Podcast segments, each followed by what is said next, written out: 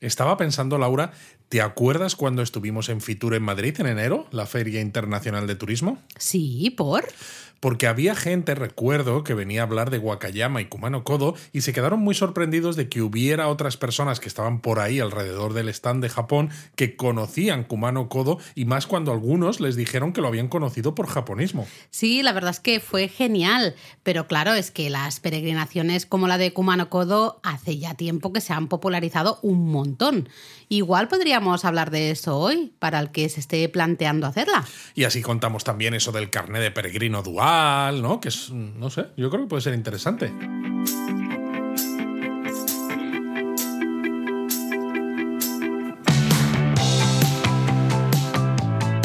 Bienvenidos a Japón a Fondo, El podcast sobre Japón de la mano de japonismo. patrocinado por Lexus, Experience Amazing. Es verdad que ya hemos hablado de peregrinaciones a nivel general en el podcast, sobre todo Kumano Kodo, de Wasansan, Shikoku, etc. Pero claro, nos habíais pedido episodios específicos, entonces nos hemos decidido hacer uno específico de Kumano Kodo. Exactamente, porque oye, vuestros deseos son órdenes para nosotros. Al final aquí estamos para lo que vosotros para nos pidáis, para servir. para servir.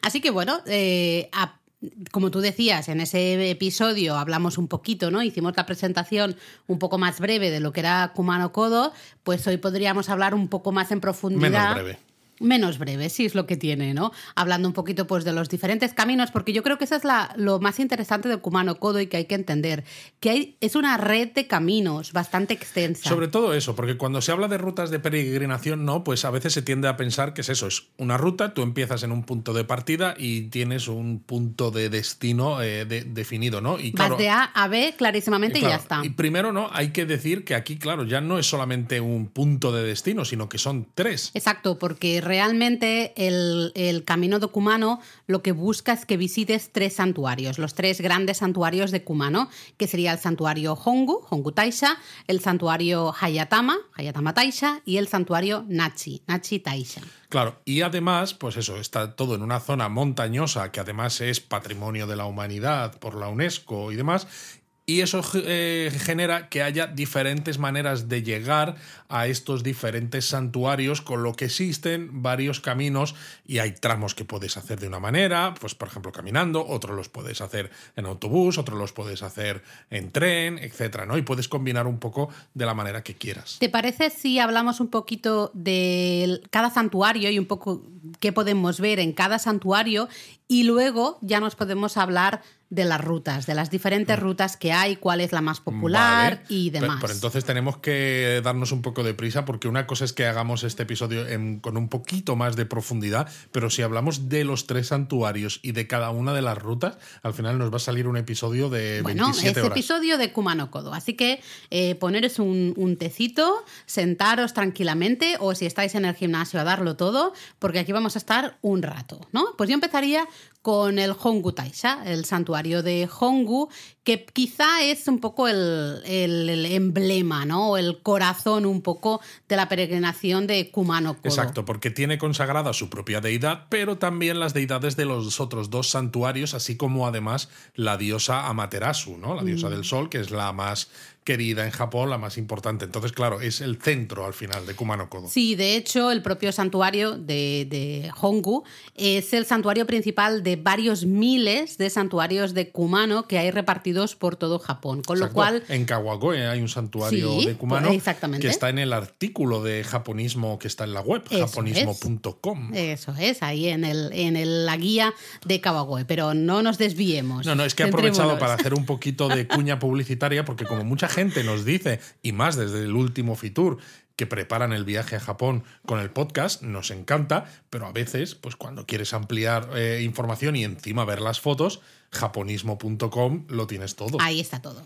Pero bueno, el santuario Hongu, recuerdo especialmente el acceso, la llegada, al camino de acceso al santuario camino precioso rodeado de cedros enormes, algunos de ellos, bueno, centenarios de gran tamaño y todo, ¿te acuerdas? Lleno de banderolas, unas escaleras de piedra que subía hasta lo que sería la plaza de acceso a la zona del santuario principal, ¿no? Maravilloso. Y ahí justamente eh, veíamos uno de los grandes símbolos de toda la zona de Kumano, que es algo que veréis mucho si vais paseando por Kumano Kodo, que es el cuervo, una imagen del cuervo sagrado de tres patas. Efectivamente, se cree que estos cuervos sagrados, se llama Yatagarasu, son mensajeros de los dioses y que sus tres patas simbolizan los tres clanes de la región. Y fíjate, se consideraba inicialmente que era un pájaro de mal augurio, ¿no? Pero también se le considera que es un buen guía para abrirse paso en tierras desconocidas. Y hay una curiosidad más, porque este cuervo de tres patas es también el símbolo de la Asociación Japonesa de Fútbol. Eso es. Desde que se introdujo el deporte. seguro que a alguno le suena mucho de ahí, ¿no? Pues lo, vais a ver justamente muy bien, muy grande, en eh, uno de los primeros edificios que vais a encontrar, que sería el Salón del Tesoro, ¿no? Pero realmente luego hay que cruzar una, una típica, un portón de madera para entrar en lo que es la plaza central del gran santuario de Hongu que a mí me dejó alucinada la primera la vez que, que, sí, es una maravilla. Eh, absolutamente precioso. Hay diferentes eh, como saloncitos, por decirlo de una manera, diferentes espacios donde los peregrinos pueden ir rezando y es absolutamente impresionante. Además de tener pues un montón de amuletos que ya sabéis que a mí siempre me gustan. Exacto, eso escuchad el, episodio sobre Omamori, el de la semana pasada. ¿eh? Podría, uy, quedan muchos por aquí, quedan, muchos. quedan, muchos. ¿no? Em, relativamente cerca del santuario hay otro punto muy interesante en Hongu, que sería el gran tori, el mega tori de eh, Oyunohara. Exacto, porque es que además lo curioso es que el gran santuario este de Hongu en el pasado estaba en una lengua de arena en el río Kumano, que se llamaba así Oyunohara, pero hubo en el año 1889 una gran inundación y fue entonces cuando el santuario se trasladó a su ubicación actual, que está alrededor de un kilómetro de distancia de donde estaba. Y eh, este tori que hay, un tori de 34 metros, que es el más grande del mundo, marca la antigua ubicación del santuario de Kumano, eh, de, de Hongu. eso es. Eh, muy bonito. Nosotros estuvimos en verano, estaba, claro, los campos de arroz completamente verdes, maravilloso. A veces si lo ves de lejos eh, y no tienes la, escala de una persona, ¿no? Eh, puede parecer que ese tori, dices, es grande, pero claro, como hay mucho campo de, arroz, no te haces a la idea, ¿no? Hasta que no estás debajo, dices, madre mía, este tori es mm. impresionante. Luego también muy interesante en esta zona de Hongu, pues aquí es donde está el centro de patrimonio de Hongo. Estaba situado justo enfrente del gran santuario y es un edificio relativamente moderno, moderno, perdón, donde podemos encontrar como mucha información, ¿no? Sobre toda la zona de Kumano, el camino de peregrinación de Kumano Kodo. Y bueno, y alguna cosa más, porque justo aquí en esta zona eh, encuentras un hito, ¿no? De los que te puedes encontrar en el camino cuando estás haciendo una peregrinación, ¿no? Para marcarte que vas por el camino correcto, pero que tiene el símbolo del camino de Santiago. Y es que resulta que la prefectura de Wakayama y Galicia firmaron Wakayama es donde se encuentra justamente este gran santuario de Hongu. ¿eh? Exacto, y Galicia no es una comunidad en España donde acaba el Camino, de Santiago. Y pues firmaron en 1998 el acuerdo de los caminos de hermanamiento, ¿no? porque es eso, estos dos caminos están hermanados y es una cosa súper bonita. Y ese hito que tú decías, pues es un regalo ofrecido por Galicia en 2014 con el fin de conmemorar ese año dual Japón-España, ¿no? que tuvo lugar creo en el año anterior, en 2013, y además, claro, se conmemoraban los 400 años de relaciones entre Japón y España. Es curioso también porque tiene la inscripción 10.755 mm. kilómetros, que es la distancia que hay entre el pueblo de Hongucho Tanabe y Santiago de Compostela. Qué chulo. Es súper chulo y claro, tiene el típico símbolo de la vieira, ¿no? que es lo que llevan los peregrinos que van hacia Santiago. Y ese indica la dirección de Oyunohara, donde estaba antes el, santuario de, de, Hongu. Los gobiernos, tanto de Wakayama como de Galicia, pues siguen cooperando, siguen trabajando para, pues bueno, eh, afianzar un poco más, ¿no? Esta amistad, este hermanamiento de los dos caminos. Y luego, si te parece, podríamos hablar un poco, ¿no? De cómo conseguir ese Yo creo esa que credencial. sí. Una vez, una vez que acabemos un poco hablando de, todo esto de así vamos por orden. sí, así vamos un poco por orden, pero que sepáis que podéis tener eso, ¿no? Una, Una credencial dual, ¿no? Que se la llama. Eh, también cerca de Hongu hay toda una zona onsen, una zona con tres pueblos onsen muy, muy chulos. Viene muy bien si habéis estado peregrinando, pero a pie, que vais a acabar con los pies cansados, pues un onsen de estos os va a relajar infinitamente. Sí, también, bueno, el tramo de uno de los onsen hasta Hongu también es bastante popular para gente que dice yo solo quiero hacer un tramito, eh, pues lo podéis hacer, ¿no? Pero bueno, estos pueblos onsen, onsen perdón, hoy como estoy hoy Luis, ¿eh? Y estás es fatal de lo eh, tuyo. Yunomine Onsen por un lado, Kawayu Onsen y Watarase Onsen. Exacto, en Yunomine tenéis un baño termal que se llama Tsuboyu, que es un pequeño baño de roca natural que es de Es una chocita, Sí, realmente. exacto, y es patrimonio de la humanidad, que es algo impresionante. Yo creo que ¿no? es el único como onsen tal cual, no, sin ser eh, alojamiento, sin ser nada más, ¿no? Sino una Totalmente. choza ahí eh, que es patrimonio de la humanidad. Luego en. Kawayu Onsen es muy popular también. Las aguas de termales salen de manera natural a las orillas del río. Ese y en verano es popular bañarse en el río y hacer tu propio onsen ahí a orillas, ¿no? Tu propio espacio, pues para. Bueno, como quien hace ahí, ¿no? Con castillos en la arena en las Pues playas, eso. pues oye, te haces tu charquita eh, de onsen, ¿no? Totalmente. Está guay. Y luego tienes el Watarase, que está entre Yunomine y Kawayo, que es, eh, bueno, pues tiene uno de los baños termales al aire libre de mayor tamaño del oeste de Japón, que además está abierto a gente que no esté alojada en Watarase Onsen. Así Con que lo cual bueno, también si- si vais y, y os apetece daros ese bañito que decimos para relajaros y quitaros el, el estrés o un poco la pesadez en las piernas de, de la ruta, pues y probar la Onsen- experiencia Sí, sí, claro, onsen, ¿no? Porque al final, si estáis por la zona de Kumano Kodo, eh, evidentemente muchos de los, si hacéis la peregrinación a pie, pues muchos de los alojamientos van a tener baños, ¿no? Baños eh, japoneses, pero no tienen por qué ser baños termales. No, eso está claro. Lo que pasa es que normales. yo no lo mencionaba yo porque creo que aunque cada vez es más popular hacer rutas de peregrinación como la de Kumano Kodo, creo que a veces para un viajero primerizo no lo suele incluir Kumano Kodo. Entonces creo que si vas a Kumano Kodo seguramente ya hayas estado antes en Japón Bueno, y puede que se está poniendo muy conozcas- de moda, ¿eh? Eso es verdad, No eso es verdad. Bueno, pues entonces vale, entonces apuntad lo de la experiencia onsen por si acaso todavía Sí. no lo habéis hecho. Sí, porque en estos tres eh, pueblos onsen tenéis mucho de donde escoger, así que está guay. Esto por un lado, Hongu, bien, ¿no? Vamos bien de tiempo. Que Vamos, sé que vamos. Luis estaba preocupado con la- el montón de información que tenemos aquí. Bueno, es que lo podemos expandir más todavía si se quiere, pero Esto yo es creo como que Marvel, el universo expandido y cosas de esas, o Star Wars, o no sé, bueno, en fin. Eh, vamos con el siguiente de los santuarios, y sería el de eh, Hayatama Taisha, el santuario. Hayatama que está en... eh, no me sale Shingu, ahora sí, que no me Está sale. en Shingu, que de hecho Shingu significa nuevo santuario. Porque, bueno, pues eso es una desembocadura, una desembocadura, digo, una localización clave que está en una desembocadura importante, la del río Kumano en la zona, ¿no? Y es donde se supone que se habían instalado las tres deidades sintoístas que se veneran en los santuarios de la peregrinación de Kumano Kodo. Exacto, y donde se instauraron, ¿no? Donde se- estaban esas deidades de Kumano, se construyó un pequeño santuario que se mantiene, pero luego se construyó el gran santuario de, de Hayatama. Sí, ¿vale? que era bastante más grande.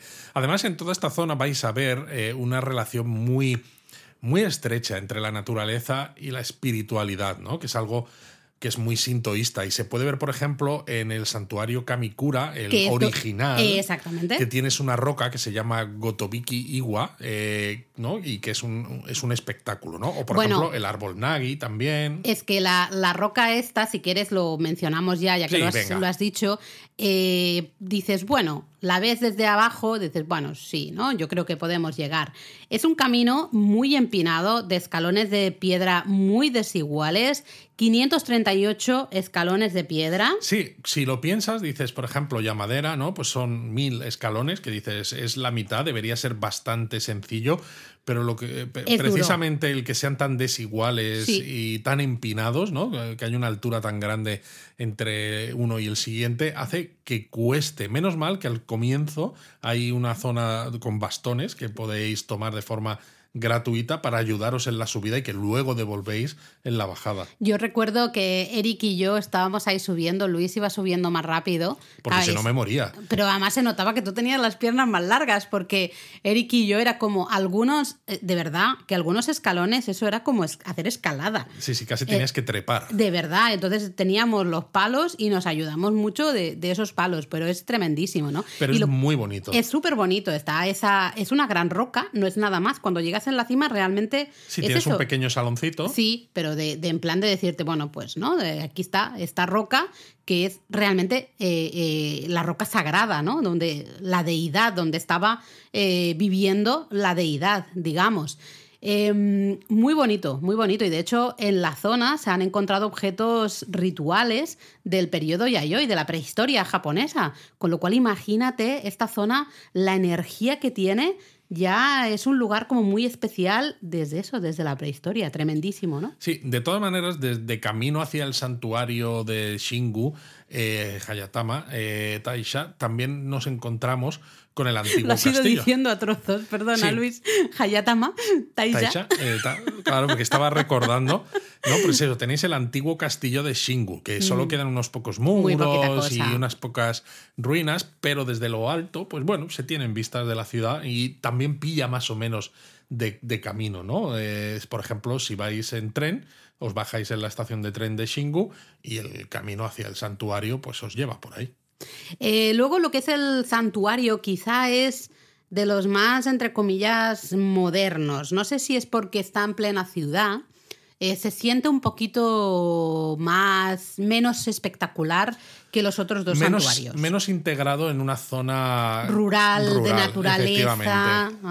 Eh, porque Y no es que Shingu sea una ciudad grandísima con millones de personas, pero se siente más ciudad. Sí, lo interesante es que en el Salón del Tesoro del santuario Hayatama sí que hay un montón, ¿no? Creo que hay más de una docena de tesoros nacionales, así que un montón de ofrendas realizadas por peregrinos del Camino de Kumano. Exacto. Y unos mil tesoros donados por la Casa Imperial Japonesa durante los siglos XV y XVI. O sea, que yo creo que eh, es un poco el equilibrio, ¿no? De a lo mejor el complejo del santuario no se ve tan metido en naturaleza, no es tan espectacular en ese aspecto, pero si entráis en este museo del, del Salón del Tesoro, pues wow, ahí se ven cosas, ahí sí que se ven cosas espectaculares, ¿no? Entonces esa parte merece mucho la pena.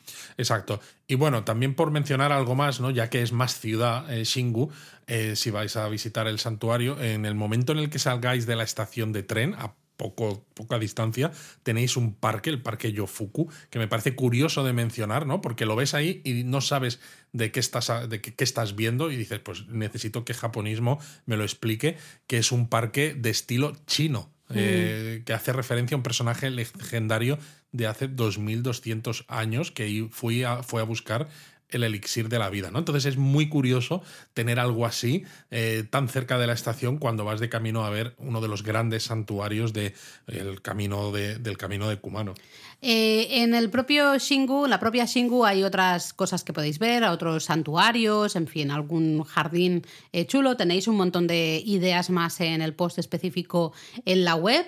Yo me iría a hablar del tercer santuario, Exacto, que Nachi. sería Nachi, que, que probablemente es la imagen del Sí, Kumano Kodo. Pero es la imagen, pero no es de, lo manera, que parece. de manera falsa. De manera falsa, sí. Y nos explicamos, porque si habéis oído hablar del santuario, digo, del santuario, del camino de Kumano, seguro que la imagen más típica que recordáis es la de una pagoda con una cascada detrás. Yo creo que es la imagen más icónica de Kumano Kodo que nosotros también utilizamos en la web, evidentemente, porque es que es muy bonita. Sí, sí, sí, es un paisaje muy bonito, pero es verdad que a mucha gente, si no lo sabe, va a pensar que la pagoda es lo importante de, de Claro, esa pero es que fotografía. las pagodas son de templos budistas. Pero es que aparte, aunque no Y sepas estamos eso, hablando de que son tres santuarios, Sí. ¿no? Kumano Kodo, no, no- no realmente lo importante de esa imagen es la cascada. Efectivamente. Porque esa cascada es la cascada sagrada. ¿eh? Realmente todo lo que hay alrededor en ese complejo de templos y santuarios, porque ahora lo hablaremos, ahí hay una mezcla, como tú bien decías, realmente todo es para llevarte hacia la cascada, que es realmente lo sagrado. ¿no? Totalmente. Lo más importante del santuario Nachi Taisha. Y sobre todo, lo importante de Nachi Taisha es que, por ejemplo, tienes para llegar a una cuesta que se llama Daimon Saka, que Ay, tienes chula, sí. un precioso camino empedrado con 267 peldaños de unos 650 metros de largo, ¿no? Que transcurre pues por un bosque eh, espectacular, unos cedros brutales. Y digo sobre todo que es interesante porque dependiendo de con cuánto tiempo vais a esta zona, si no queréis caminar mucho y queréis hacerlo de una forma, pues eh, mezclando transporte público, pues para hacerlo un poquito más rápido y tener más días para ver otras cosas de Japón, pero puede que os apetezca hacer una parte de, de- de la ruta, ¿no? Y justo esta, este camino, ¿no? Esta cuesta, Daimon Saka, es perfecta para sentir que haces una parte de lo que es Kumano Kodo, que no simplemente vas a la puerta del santuario y ya está, ¿no? Que bueno, no pasaría nada Que tampoco. no pasaría nada, exacto. Pero bueno, es una cuesta, como tú decías, seis- unos 650 metros de largo, o sea, sí. tampoco es exagerada. Eh, está toda, de, de verdad, es un camino empedrado, eh, maravilloso, con cedros a ambos lados, fantástica.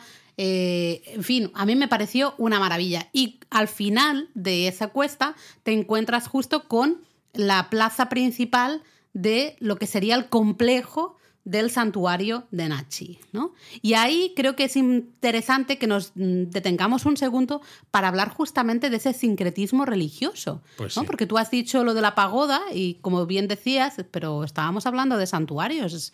El camino de Kumano es la visita a los tres santuarios de Kumano, no templos budistas, la pagoda es budista, ¿qué está pasando aquí? ¿no? Pues curiosamente, con la llegada del budismo a Japón, el santuario de Nachi se convirtió en un complejo religioso ocupado tanto por templos budistas como por santuarios sintoístas, algo que realmente era muy común Sí, en, el Japón de antes de Sí, la restauración O sea, fue un poco a comienzos justo de- del tema Meiji, ¿no? De la, de, la, de la era Meiji, cuando se intentó separar las dos religiones y se convirtió en el sintoísmo en religión oficial del Estado. ¿no? Mm.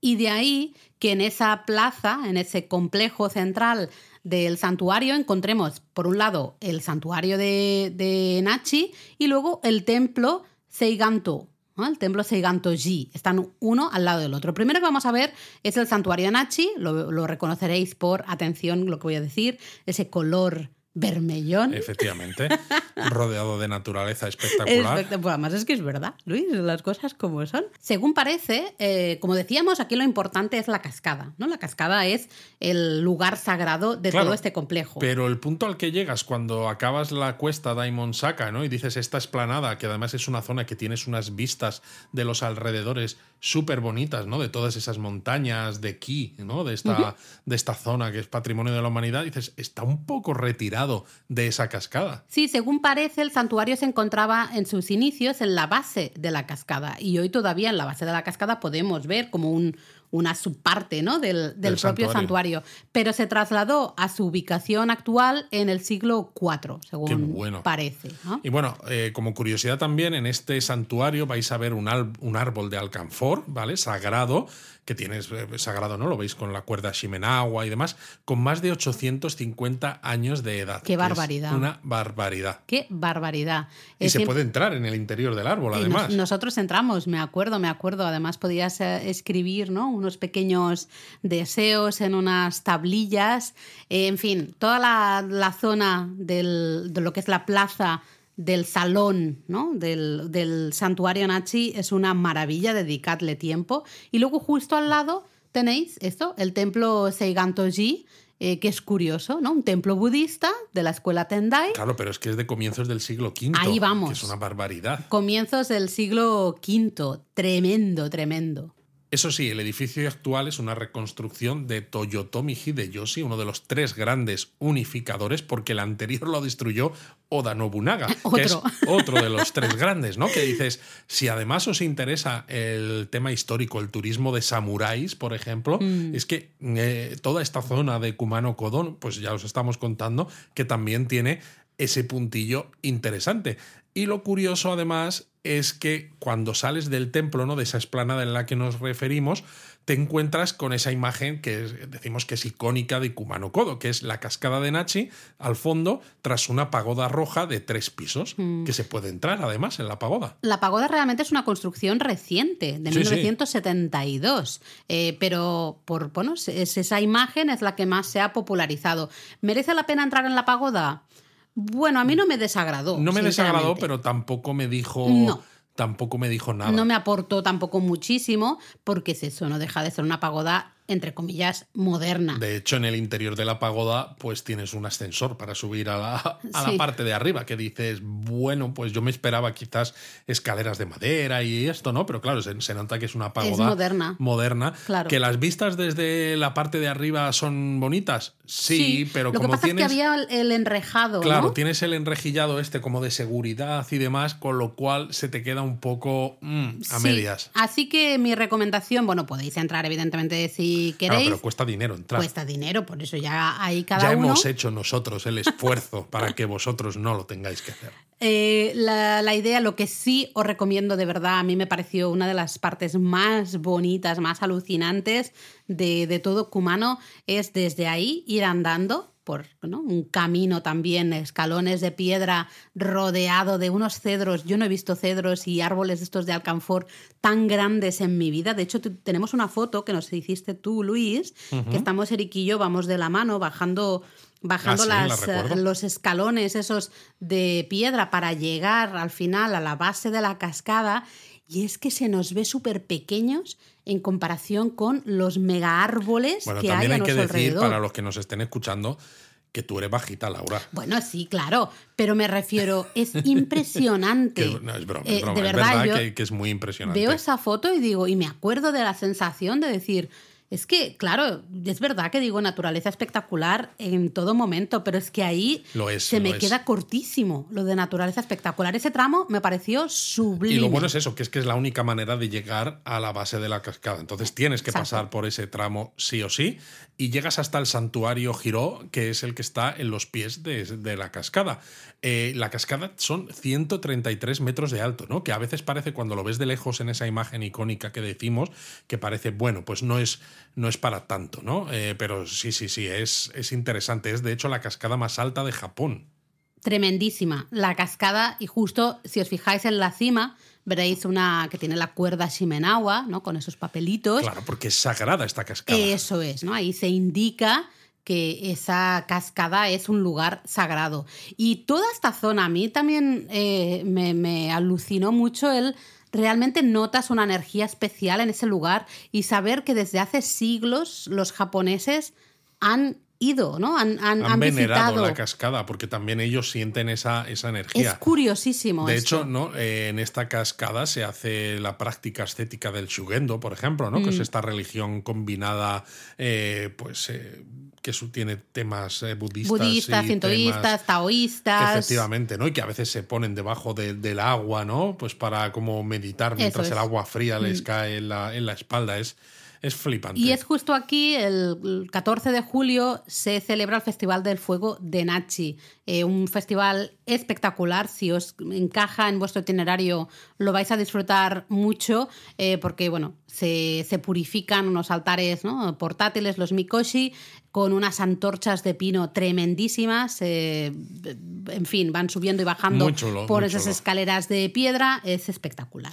Muy, muy chulo. Y bueno, claro, eh, dicho esto, ¿no? Hemos hablado de los tres grandes santuarios, pero ¿cómo se puede visitar esto, Laura? Sobre todo si eh, estás intentando hacer una ruta por Japón y dices, necesito que me queden días para ver más cosas. Bueno, y como en el resto de santuarios hemos mencionado un poco cosas que hay alrededor, pues aquí también vamos a mencionar un poquito porque el santuario de Nachi Taisha está en la zona de Nachi Katsura, que es una zona con buenos onsen o baños termales. Y eso, Exacto. bueno, pues eh, significa que vais a encontrar hoteles, ryokan, donde si os alojáis por allí, pues vais a tener esa experiencia tan fabulosa para relajaros después de estar pateándoos parte del camino. De hecho, nosotros nos alojamos en Kikatsura y esto quizá nos viene bien para enlazar con esa gran pregunta de cómo visitar el camino de Kumano, cómo podemos, eh, qué opciones hay de visitar el camino de Kumano. ¿Te parece si hablamos Sí. de esto un poquito? Yo creo que sí, porque lo que está claro es que hablamos de tres santuarios en una zona montañosa con un montón de caminos diferentes, unos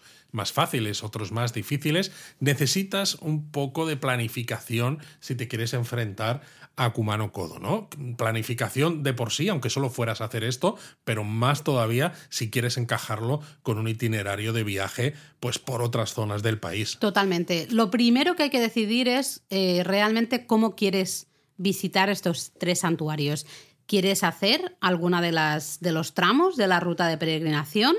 Eh, ¿Quieres hacerlo todo andando? Es decir, visitar los tres santuarios andando. Sí, eso tiene tela. ¿eh? Eh, solo hacer una parte, por ejemplo, la parte que te da la credencial. ¿no? que Claro. podemos luego hablaremos de ella o eh, por ejemplo decís no mira yo no no puedo mm, hacer ni siquiera varios tramos de la ruta de peregrinación así que prefiero usar el transporte público tener como una base de operaciones un lugar que sea mi base de operaciones donde voy a dormir todos los días y luego Sí, yo creo que esas son un poco las dos, las dos opciones, ¿no? Decidir hacer una ruta, que claro, necesitas prepararte, pues con mapas, saber qué alojamientos hay a lo largo de esa ruta, estar físicamente bien preparado, porque algunas de las rutas son un poquito más exigentes físicamente hablando.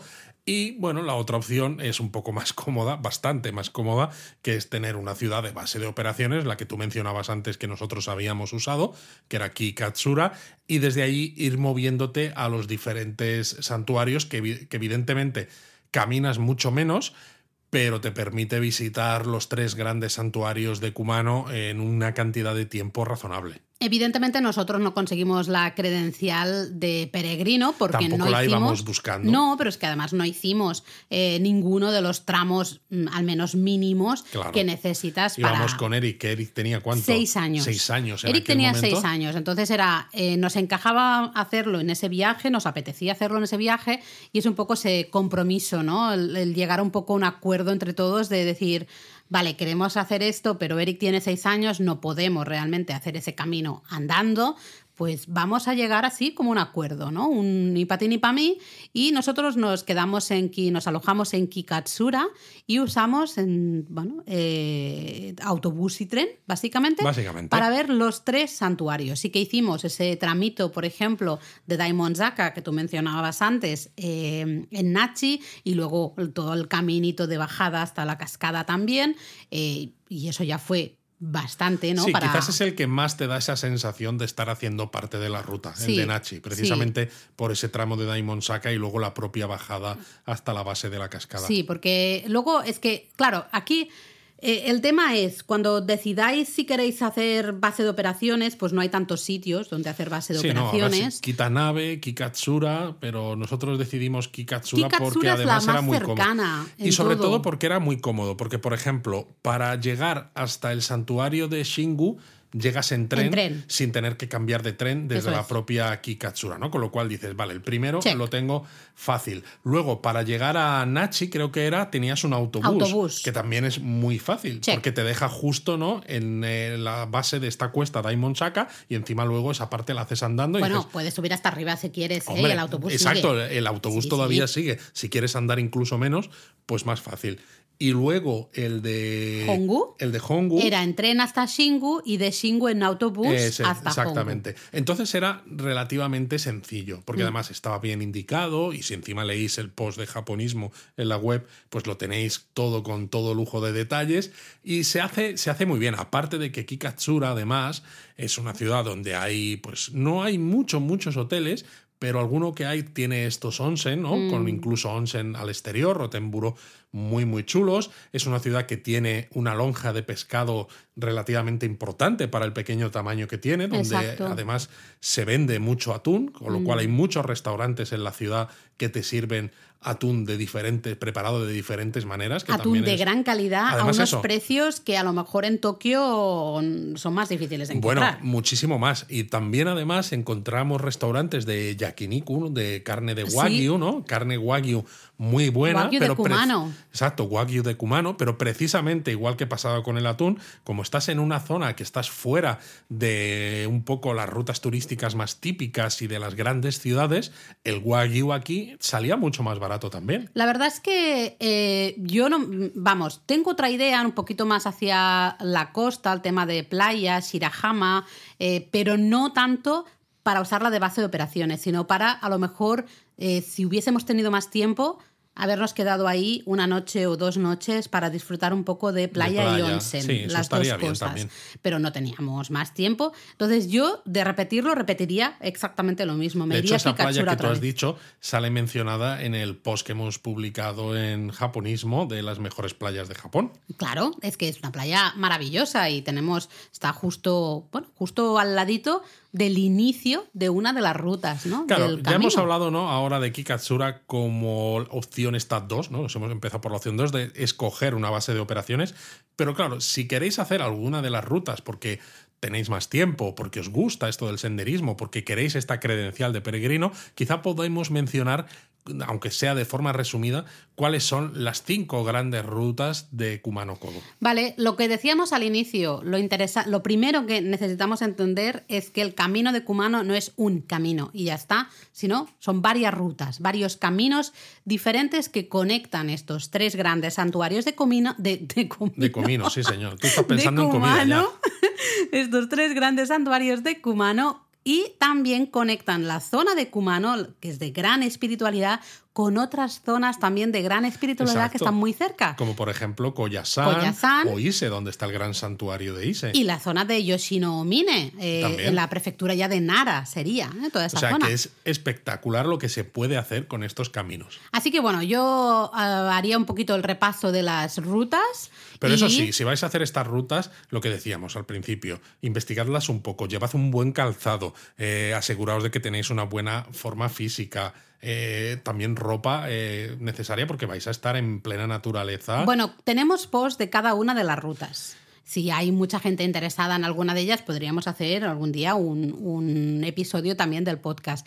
Pero en algunas rutas decimos, ¿no? No hay albergues en la ruta, tenéis que llevar vuestra, bueno, vuestra tienda, tenéis Exacto. que llevar comida, porque eh, no vais a poder. Pero lo explicamos en la web. En la web está todo explicadísimo. Yo lo que haría aquí sería Sí, un un poquito resumen. Eh, la primera ruta, la más popular, desde siempre ha sido de las más populares, pero en la actualidad yo creo que es la más popular, es la ruta Nakahechi, también Exacto. llamada la ruta imperial. Claro, porque entre los siglos X y XI la usaba la familia imperial y la corte japonesa para peregrinar hasta los santuarios de Kumano Kodo. O sea, para que te hagas una idea, que es que ya hace mil años se Qué barbaridad. peregrinaba a Kumano Kodo. Qué barbaridad. Eh, hoy es una de las más populares, como decía, porque es que está muy bien conservada y realmente es muy espectacular. Te lleva por todo el centro de esa península de aquí, eh, árboles, ¿no? caminos rodeados de esos árboles impresionantes. Te vas encontrando ¿no? pequeñas pueblecitos o pequeñas aldeas casi, en donde puedes pasar la noche. Es toda una experiencia. Está, está muy, muy bien. Y desde su punto de inicio hasta llegar a Kumano Hongu Taisha, Hmm. ¿no? porque te lleva hasta allí, son unos 38 kilómetros de ruta. Normalmente la gente lo divide creo en dos días, si no recuerdo mal, eh, pero tenéis todas las opciones de itinerarios, tenéis opciones de alojamiento, también os explicamos dónde conseguir los sellos para, para la credencial de peregrino. Todo esto lo tenéis en la web en un artículo específico, solo es un artículo dedicado a la ruta Nakahechi. Yo tengo que hacer esto, Laura, para poder decir, tú ibas de peregrino y me cogiste de la mano. Tú ibas de peregrino, me cogiste de la Ahí está, mano. es que tenía que decirlo, Laura. Bueno, la siguiente ruta es la ruta Kohechi, que también se le llama ruta del Koyasan, porque conecta precisamente, decíamos antes, ¿no? Que se, hay caminos que conectan la zona de Kumano con otros de gran espiritualidad. En este caso, la ruta Kohechi nos lleva hasta el monte Koya o Koyasan.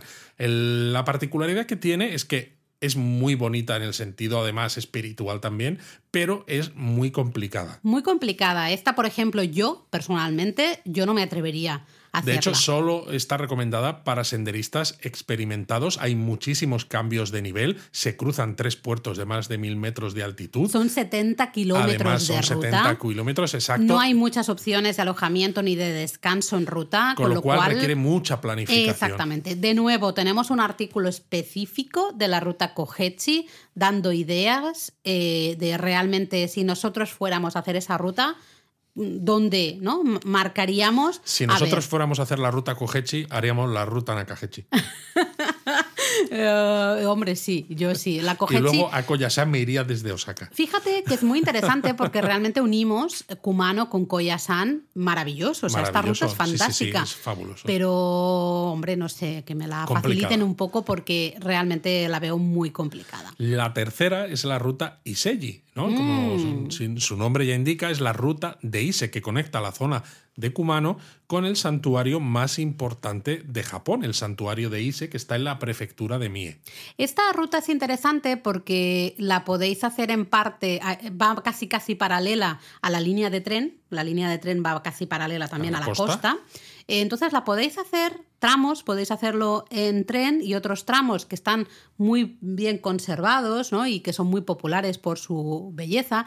Por ejemplo, recuerdo el puerto de Magose en la zona de Wase o el puerto de Matsumoto ya en Kumano. Hay ciertos lugares eh, que merece la pena ¿no? detenerse y hacerlos a pie, Exacto. explorarlos a pie. Pero y si luego queréis otras partes. espiritualidad, pues también es interesante porque es eso. Bueno, Ise claro. es uno de los grandes centros espirituales de Japón. Pero podría ser o bien empezar por ICE y entonces ir haciendo paraditas, ¿no? Eh, primero parte en transporte público, luego Eso es. tramos andando para llegar a la zona de Kumano y hacer alguna de las otras rutas que conectan los santuarios, eh, o al revés, ¿no? También, entonces acabar en el gran santuario de Ise. Son, de nuevo, dos lugares de gran espiritualidad. Totalmente. La cuarta ruta es la ruta Omine Por cierto, Okugake. Luis, que no hemos dicho que también ten- tenemos posts de todos, De todos. todas las rutas. De esta también. Si Cada ruta tiene su ruta post. Iseji japonismo en Google, os va a salir el post. Exacto, perdón que te he interrumpido. Sí, no, estaba hablando de la cuarta ruta, que es la ruta Omine Okugake, también llamada ruta de Yoshino Omine,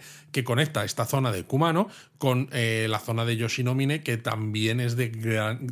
No sé qué me pasa a mí ahora en la boca. Estamos los dos fatal, de ¿eh? gran espiritualidad. Pero, pero, sin embargo, esta ruta es polémica, Laura. Muy polémica porque hay un momento, una parte de la ruta que está prohibida a las mujeres. Exacto, está la parte que te lleva a la cima del monte Omine, hay un punto en el que te dicen las mujeres por este otro lado, que es un camino. No, es que ni, ni siquiera, Bueno, porque realmente para luego volver a tomar la ruta tienes que hacerte Un rodeo del un copón. rodeo del, vamos, Por no eso, digo del ello. qué.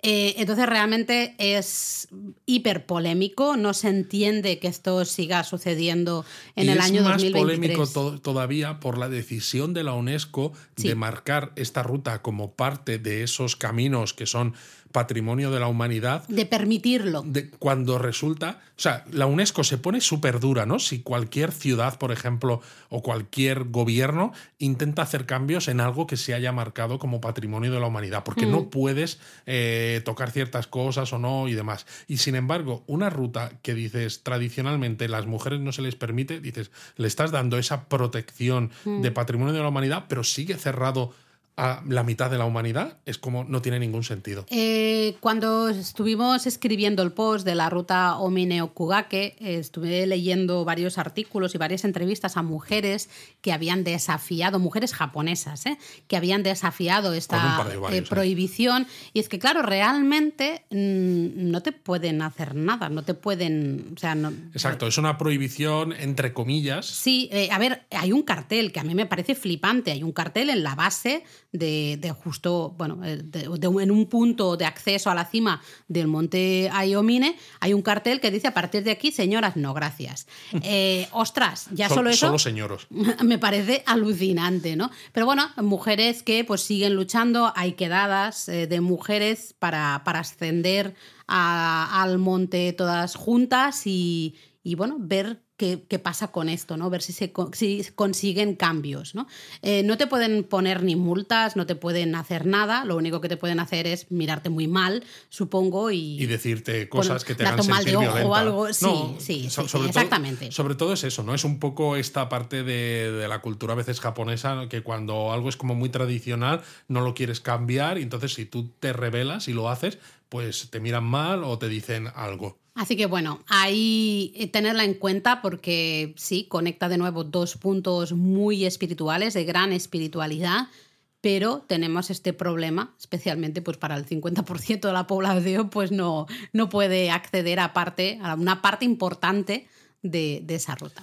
Pero vamos, que la parte de Kumano Kodo toda es accesible sin sí, problemas. sí, ¿eh? sí, es, solo este puntito. Es este punto de que esta es ruta. La que ruta y, y esto forma parte del monte Omine, que realmente está en, el, en la zona de Yoshino Omine. ¿vale? No es Por ni siquiera digo, la no zona de. Kumano. Exactamente. ¿eh? Y, Y la lo- quinta ruta, que esta ya no está, por así decirlo, es la ruta. Está, pero no está, ¿no? Está, pero no está. Es la ruta de la costa llamada, eh, que es la ruta Ojechi. Exacto, casi casi ha desaparecido en su totalidad, aunque bueno, algunos senderos se- siguen, bueno, estando más puedes puedes hacerte una idea de cómo era en el pasado y sobre todo ofrecen vistas muy bonitas de la Exacto. costa, ¿no? De la península de Ki. Claro, esta ruta ha desaparecido en parte por la modernización de la zona, sobre todo porque es una zona eh, también muy montañosa. Entonces, ¿dónde, se, ¿dónde surgen los desarrollos urbanísticos? ¿no? ¿Dónde se acumula la gente? Pues precisamente en las zonas de costa. ¿no? Entonces, esas ciudades han ido creciendo de tamaño y muchos de estos caminos pues, se han visto pues, superados o in- inmersos en, en esa, en ese crecimiento de las ciudades. ¿no? Por Digamos- eso quedan partes, pero otras no. Sí, pero es curioso porque la otra ruta de la costa, que sería la Isegi, ¿no? que viene, la Isegi diríamos, para entendernos, que es del, del este hacia el oeste, y en cambio la Ojechi es desde el oeste hacia el este. En la Isegi quedan más tramos, Quedan más hay tramos. más lugares que están un poquito mejor conservados, ¿no? En cambio, en la Ojechi quedan un poquito menos. Pero bueno, sí que es verdad que hay algunos lugares súper interesantes que también os, Sí. os contamos en, en la web. Y bueno, si estáis haciendo tramos de alguna de estas rutas, pues entonces es cuando se puede obtener esa credencial de peregrino y además credencial de peregrino dual. Porque desde el año 1998 decíamos que están hermanados los dos caminos, con lo cual si tú haces los dos caminos puedes conseguir esa certificación y una insignia. Exactamente. Para conseguir la credencial del peregrino dual, en este caso, Camino de Santiago, tenemos que hacer al menos una de las de, por ejemplo, al menos los últimos 100 kilómetros a pie o a caballo, o al menos los últimos 200 kilómetros en bicicleta. Exacto, y en Kumano Kodo necesitas hacer a pie el tramo entre Takijiri Oji y el santuario Kumano Hongu Taisha, que es de 38 kilómetros, es la primera ruta que hemos dicho, la Nakahechi. Hacer a pie el tramo entre el santuario de Nachi y el santuario de Hongu, que son unos 30 kilómetros.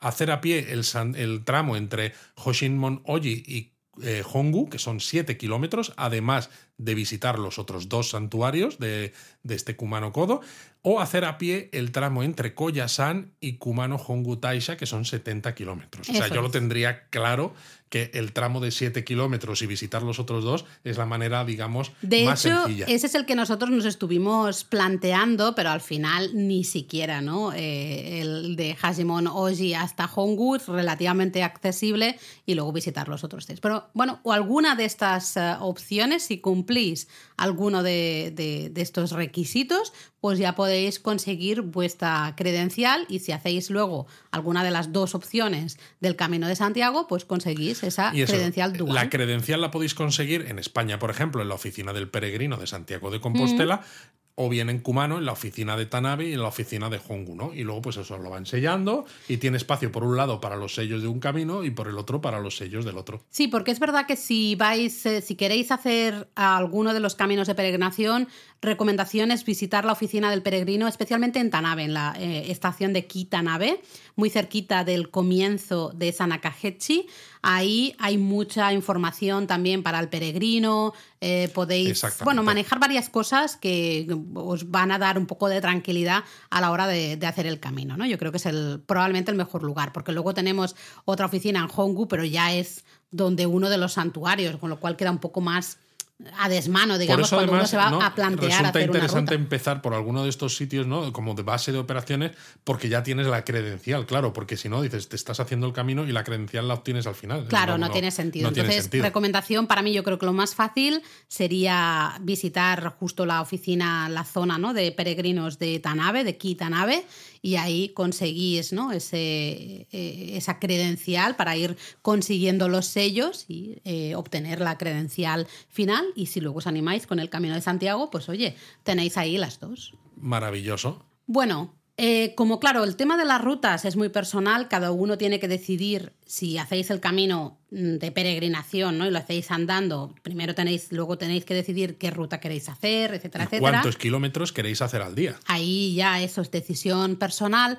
Lo que sí que os podemos contar es nosotros que hicimos base de operaciones en Kikatsura, quizá para haceros una idea un poco de cómo organizamos nosotros nuestra visita a Kumano Kodo, porque a lo mejor sirve para, Exacto. para planificar viajes. ¿no? Nosotros, llegamos al aeropuerto de Kansai y nos subimos a un tren para ir hasta Kikatsura nada más llegar, ¿no? Total, estábamos cansados con el jet lag, dijimos, pues bueno, total, el viaje en tren nos da un largo, poco... largo, ¿eh? Sí, era largo, unas tres horas y pico, nos da un poco igual porque tampoco vamos a estar para ver muchas cosas, ¿no? Entonces ya llegamos a Kikatsura, comimos algo por el camino y nos re- relajamos en el hotel con el onsen. El onsen fuimos a cenar, eso sí, ya empezamos con alguno de esos restaurantes y luego el día siguiente ya empezamos las visitas a la zona. Y lo que hicimos fue en un día visitar tanto Nachi como Shingu, es decir, dos de los santuarios los hicimos ese primer día. Eh, tomamos ese autobús al santuario de Nachi, como os comentábamos, subimos por Daimonzaka, visitamos el santuario, bajamos a la cascada y luego nos fuimos a, a Shingu, a la ciudad de Shingu, en tren. De- tomamos el autobús de vuelta, luego tomamos el tren para llegar a Shingu y visitar ahí justamente el santuario Hayatama. y la roca esta que hay en el santuario Kamikura. Eso es. Eso eh, lo que hicimos un solo día. Y luego a la vuelta recuerdo que hasta tuvimos tiempo de ir a cenar un yakiniku que estaba súper rico. Sí, ¿eh? este Ese wagyu de Kumano que decíamos. Y entonces al día siguiente, ya lo que sería el segundo día completo en Japón, porque habíamos llegado, ¿no? Eh, Eso es. Dos días antes, eh, nos levantamos pronto, eso sí, fuimos en tren a Shingu y desde allí tomamos un autobús para ver el santuario de Hongu. El trayecto también era más o. Uf, menos larguito, sí. con lo cual te da tiempo a echar una cabezada, por ejemplo, ¿no? O a veces incluso a maravillarte de cómo pueden caber dos autobuses en la carretera de montaña. Yo había un, momento, un momento que un estaba un poco uf. asustada, ¿eh? digo, nos caemos aquí, ya está, hasta aquí ha llegado mi vida. Porque, digo, cuando se cruzaban, se cruzaron dos autobuses, era como, pero que nos vamos a chocar o nos vamos a caer, que no cabemos por ahí. Bueno, pues evidentemente sí cabíamos. Y básicamente, pues eso, es llegas hasta la zona del santuario, ves el santuario de Hongu, desde allí caminas hasta Oyunohara, donde está ese tori más grande del mundo y la zona donde estaba originalmente el santuario. Luego comimos por allí, en un Hmm. lugar que tenía además platos tradicionales de la zona. ¿no? que nos encontramos son- con lectores de japonismo, que me nos acuerdo. encontramos con lectores de japonismo que flipamos sí. mucho, mucho, mucho. Y luego, pues pasamos de, de vuelta por Kawayu Onsen, ¿no? Y vimos un poco, pues lo de esto de hacerte tu propio baño termal en las márgenes del río, etcétera. Pero la verdad es que estábamos ya muy cansados, eh, con lo cual realmente fue plan, vale, pasar por ahí, verlo un poco y, y de vuelta a- al final, bueno, a Shingu y de Shingu en tren a Kikatsura Exacto. para y relajarnos luego ya en la mañana del tercer día completo Eso es. eh, nos volvimos hacia, hacia Osaka. Eso es, nos volvimos a Osaka y bueno, hicimos parada para ver el Tamaden. No, eso fue hacia el final de la ruta, en ese viaje, porque nos fuimos hacia Osaka, empezamos ahí, nos fuimos hasta el mar del Japón y luego, como volvíamos otra vez a Osaka, porque volábamos desde el aeropuerto de Kansai, el día, el penúltimo día, dijimos, pues nos vamos a hacer una excursión hasta Ah, Wakayama. ostras, pues yo lo tenía sí, sí, sí, no fue el mismo día. Bueno, creo que nos lo estábamos planteando por temas de horario, porque a la hora que salíamos de Kikatsura y a la hora que llegábamos a Wakayama, entonces como que no nos encajaba muy bien y dijimos, bueno, ya lo haremos un día Porque queríamos específico. hacer esta excursión. Claro, de claro. hecho, fíjate lo que te propongo. Creo que deberíamos hablar de esta excursión. Vale. Porque el Tamaden, a mí me gusta hablar de trenes. eh, los que nos escuchan ya lo saben. Y encima, ¿no? Es una excursión chula. Si estás por la zona de Kumano Kodo, yo creo que deberíamos hacer un episodio del podcast sobre el Tamaden. Vea, pues venga, apuntado, episodio del podcast en breve del, del Tamaden. Qué bien. Y bueno, no sé, podríamos hablar de transporte, pero tenéis eh, mucha información tanto en la oficina del peregrino de autobuses, especialmente por la zona, porque tren, básicamente tenéis el tren que va paralelo a la costa por la península. Y luego, pues es una red de autobuses, pero es importante recalcar que estamos en una zona bastante rural, eh, con lo cual los autobuses Totalmente. tienen unos horarios muy limitados y en muchos casos terminan a lo mejor a las 5 de la tarde y ya no hay autobuses. Ese es el Eh, problema, hay que sí. mirarlo bien. Si vais a usar eh, pues como lo hicimos nosotros, ¿no? Kikatsura como base de operaciones y moveros en transporte público, mirad bien los horarios y las opciones de los autobuses. Tenemos mucha información en la web porque, bueno, pues eso no es, no es Tokio, ¿no? No es, bueno, me espero 10 minutos y viene un autobús. No, aquí la cosa se complica un poco más. Pero vamos a dejar de hablar ya de Kumano Kodo Laura porque nos quedamos sin tiempo para. Japonismo Mini. Y bueno, ya que estamos en Japonismo Mini, pues vamos a hablar de ciertas cosas que hemos ido ah, haciendo que tienen que ver con japonismo, pero que son mini, como por ejemplo japonismo en un minuto.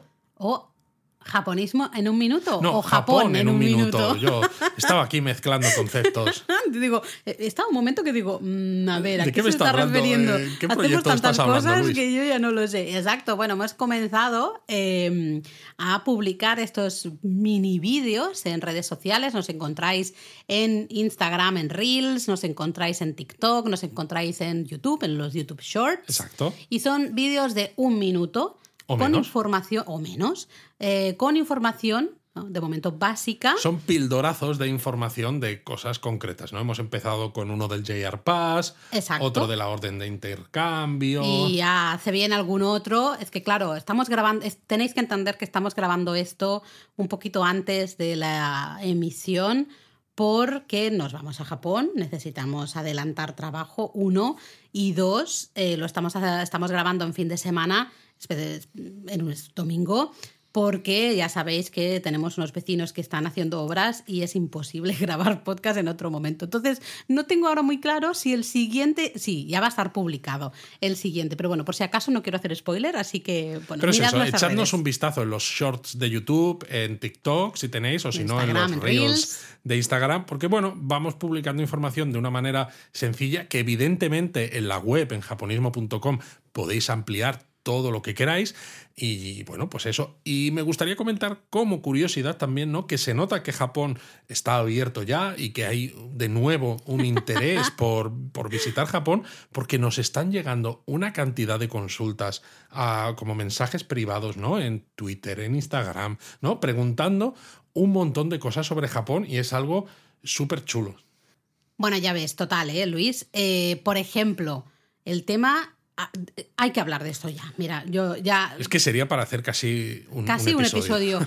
Pero, por ejemplo, eh, la gente que piensa, que pensáis que la línea Yamanote es una línea solo accesible eh, con el JR Pass y que la solo la no- usan no los solo turistas. la Yamanote. Yo creo, o sea, hemos recibido muchas consultas de lectores y de oyentes y de espectadores que, pens- que piensan que como existe el JR Pass, Japón tiene líneas específicas para usuarios de JR Pass. Y claro, dices, no tiene ningún sentido. ¿Cómo vas a gastarte dinero y espacio, ¿no? Eh, Hacer una infraestructura que solo lo puedan usar los turistas. No tiene ningún sentido, ¿no? Pues eso, la línea Yamanote, porque la gente pregunta, es que si no tengo el JR Pass, ¿qué uso? Ya, es como pues lo Pues lo mismo. Y, y pagas el billete como hace eh, cualquier japonés que no tiene JR Pass. O sea, no. En serio, o sea, no penséis que Japón son unos bichos raros, ¿no? No, y que es más tienen fácil trenes de lo para que- turistas. Al final es un país como cualquier otro, tiene su infraestructura de transporte público y en algunos casos, gracias a este pase, la podéis usar como turistas a un precio muy razonable. Pero si no tenéis este pase o porque ya se ha caducado o no, no os sea, compensa, sí. por el motivo que sea, por supuesto que lo podéis usar pues pagando el precio Sí, del es trayecto que, vayáis eh, a hacer. Hay que releer un poco, ¿no? Las cosas que escribimos. Yo me incluyo, ¿eh? Porque a todos es verdad que Pero cuando sobre estás todo yo lo digo para que no nos asustemos. Sí, porque cuando estás planificando un viaje a un país que no conoces de nada, todo te resulta a veces te, Abrumador, ¿no? es abrumador. Eso lo entendemos perfectamente. Pero es analizar un poco. Es, eh, vamos a ver, si no tengo el JR Pass ya no puedo usar la Yamanote, ¿qué sentido tiene eso?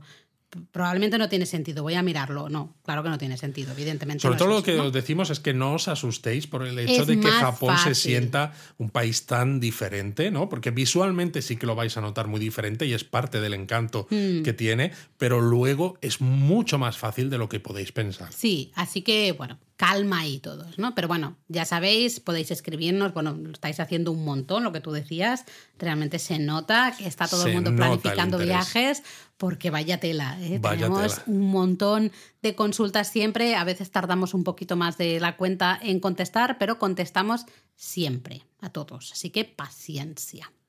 Y comentarios, te cuento algunas cosillas que Cuéntame nos han dicho. alguna cosilla, porque yo he visto además que parte de la comunidad japonismo, ¿no? Se han juntado en Barcelona. Bueno, sí, han estado ahí eh, un, buen, un buen grupito de, del núcleo duro de la comunidad. Eh, ya sabéis que tenemos una comunidad en Discord totalmente abierta y gratuita para todos, donde hay muchas conversaciones sobre Japón, no solamente sobre viajes a Japón, sino sobre gastronomía japonesa, series, películas, libros, lo que sea. Eh, pues justamente ahí, en Discord, nos dejan muchos comentarios siempre del podcast. Y luego también en iVoox también es verdad que tenemos bastantes comentarios y hemos, hemos recibido muchos de gente muy sorprendida con el episodio de Hiroshima. Eh, mucha gente diciendo que les hemos animado a incluir Hiroshima en el viaje. Y hasta en muchos casos, eh, gente que decía, ostras, pues vamos a principios de agosto, pues a lo mejor vamos a ver si encajamos ¿no? la visita en el aniversario de la caída de la bomba y eh, bueno, pues eh, estamos, ¿no? Justamente podemos ver ese festival, Toro Nagashi, etcétera, etcétera. Entonces, bueno, me ha gustado porque realmente mucha gente que a lo mejor, bueno, no se había planteado visitar Hiroshima, le hemos picado un poquillo, ¿no? Ahora tiene sí, un poquito más de curiosidad. Eso mola. Luego también hemos recibido muchos comentarios del el podcast de Omamoris y Ofudas. Vamos, que son todos unos manirrotos como tú, Laura. Básicamente, básicamente yo creo que aquí eh, Dios los cría y ellos se juntan, pues tal cual, estamos todos juntos aquí en el Discord. ¿eh? Va, a haber que, va a haber que montarse una, no sé, una máquina de hacer dinero o algo para, para poder pagar todos estos amuletos que nos queremos comprar. Está guay porque hasta gente ha eh, compartido fotos de sus Omamoris, ¿no? Por ejemplo, creo recordar que Verónica puso algunas fotos y, luego, pues bueno, Silvia o Abelina, eh, que estaban hasta preocupadas, ¿no? De decir, madre mía, si es que tengo que comprar no solo para mí, sino para mi familia, para mis amigos. ya lo decíamos, que son un regalo perfecto. claro, pero al final va sumando, va sumando, va sumando, va sumando y eso es un pico. Es un al pico, final, Estuvimos hablando ahí un poquillo también de eso, ¿no? De visitar templos y santuarios y de que cuántos visitamos al día, si uno se cansa de visitar más de tres o más de cuatro, Jaime con sus mega planificaciones. Eso, te cansa si no te compras los suficientes omamoris. Claro, pero si te compras el omamori, entonces dices, bueno, muy Ha merecido la pena al la siguiente, vamos al siguiente, ¿no? Eh, no sé, conversaciones así muy simpáticas, muy divertidas, así que seguid dejando comentarios, especialmente eso en Discord, que nos gusta mucho leeros. Y luego pues nos vamos ya para este episodio a la palabra japonesa, como en cualquier Japón a fondo. En este caso, fíjate, yo creo que podíamos hablar, ¿no? Ya que estamos hablando de Kumano Kodo, que hay una naturaleza espectacular con esos cedros gigantescos, esos bosques, ¿no? De algo que es muy japonés que se llama los baños de bosque. Hombre, Shinrin Yoku. Efectivamente. Yoku se ha puesto muy de moda, ¿no? Lo de los baños de bosque. Bueno, es la idea... tan de moda que sale en nuestro segundo libro. Exacto. Japón en imágenes. Eso es, es uno de los conceptos de nuestro segundo libro, Japón en imágenes, así que ahí lo tenéis eh, explicado un poco más ampliado, pero por mencionar un poquito es ese paseo que vamos a dar por el bosque, pero siempre de una forma meditativa, ¿no? O intentando conectar de alguna manera con la energía que desprende el bosque. A practicar el Shinrin-yoku en Kumano mm, es, el, yo creo que es el lugar. Lo que es curioso de este término, ¿no? Para los que les gusta un poco saber detalles así un poquito interesantes, es que fue acuñado inicialmente por técnicos de la agencia forestal de Japón, ¿no? Se supone que está inspirado en prácticas budistas ancestrales, en el sintoísmo también, y la agencia forestal lo que hicieron, designaron unos alrededor de 50 bosques como centros de terapia forestal y quieren expandir el número a 100, ¿no? La idea es eso, ¿no? Que en estos 50 son lugares donde estos eh, paseos por el bosque, ¿no? Estos baños de bosque, Shinjin, Shinrin Yoku, Te cuesta, os ¿eh? va a, maravillar, ¿no? Y, va a ser como una terapia especial. Es que eh, el absorber la energía, la atmósfera, digamos, del bosque se supone que tiene un impacto muy claro y muy positivo para nuestra salud. Dice que no sé hasta qué punto esto es cierto, pero. A mí baja... hay cosas que me huelen Bueno, a yo vender lo humo. Laura. Yo lo Yo siento, yo lo tengo que decir aquí, porque Eh, por baja eso la presión también arterial. os gusta japonismo, porque somos a veces críticos, ¿no? Y no nos creemos absolutamente todo. A ver, sí es verdad que si estás muy estresado, eh, nosotros ahora que llevamos ya año y pico haciendo los paseos de los domingos, va muy bien. Y el domingo que no salimos a hacer Pero el va paseo. muy bien, más que por el paseo en sí, también por cambiar un poco de entorno Bueno. y también por la actividad física. Va- Vale, pues todo esto, claro, por eso tú te vas a un bosque eh, con esos ruidos de la naturaleza, ¿no? Que si los pajaritos, los bichitos, ti, ti, ti, el viento que mueve las hojas, ¿no? Eh, pues es normal que se te pueda bajar la presión arterial, eh, que te sientas más fuerte, ¿no? Es decir, que de alguna manera te fortalezca el sistema inmunológico Inmunitario.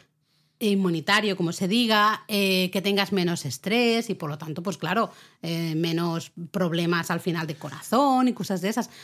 Bueno, Claro, pero esto se supone, ¿no? Que hay científicos japoneses que dicen que sí, que esto ocurre. Bueno, pero eso ya y sabemos yo hay ciertas que- cosas que a veces creo que eh, relacionado con ciertos aspectos como muy tradicionales japoneses que creo que están llenos de, ¿cómo decirlo? De, iba a decir de humo, ¿no? Pero esto suena un poco mal. Pero que, que es demasiado mitológico, demasiado legendario todo. Bueno, sí que es verdad. A ver, estoy bastante de acuerdo contigo, pero de la misma manera que a veces estamos, pues por ejemplo en Kumano, o lo hemos hablado también en, en la zona de Dewa, estás en ciertos lugares espirituales en Japón y realmente notas una energía especial Sí, sí, en ese es lugar.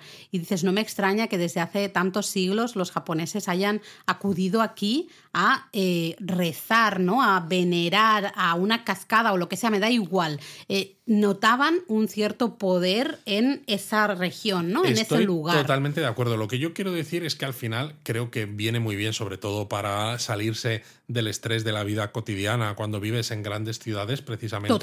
Ir a sitios así, estar rodeado de naturaleza, eh, escuchar esos sonidos naturales, eh, ese relax, ¿no? El no tener tanta prisa por hacer las cosas, pero creo que no es necesario ne- eh, solo hacer, por ejemplo, estos 50 bosques de la agencia forestal para estos Shinrin-yoku, sino que cualquier sitio donde se acumule naturaleza y donde tengas un entorno que visualmente digas es que no tiene nada que ver con el sitio en el que vivo y en el que, eh, bueno, en el que tengo toda mi actividad, ya, ya es suficiente. Estoy totalmente de acuerdo contigo, pero es que los japoneses son expertos en el marketing. Esto lo decimos siempre. Son muy expertos buenos. en poner nombre a cosas que a lo mejor en el resto del mundo no le habíamos puesto nombre. El vamos a hacer senderismo un domingo por la mañana para Exacto. quitarnos Pues el estrés, vamos el a hacer cansancio, no sé un baño de bosque. Y Eh, dices, "Joder, exacto, pues es que le, suena ponen, mucho mejor. le ponen el nombre, ya no solo le ponen el nombre, eh, crean, no designan, hay una nomenclatura especial para una serie de bosques que dicen aquí es ideal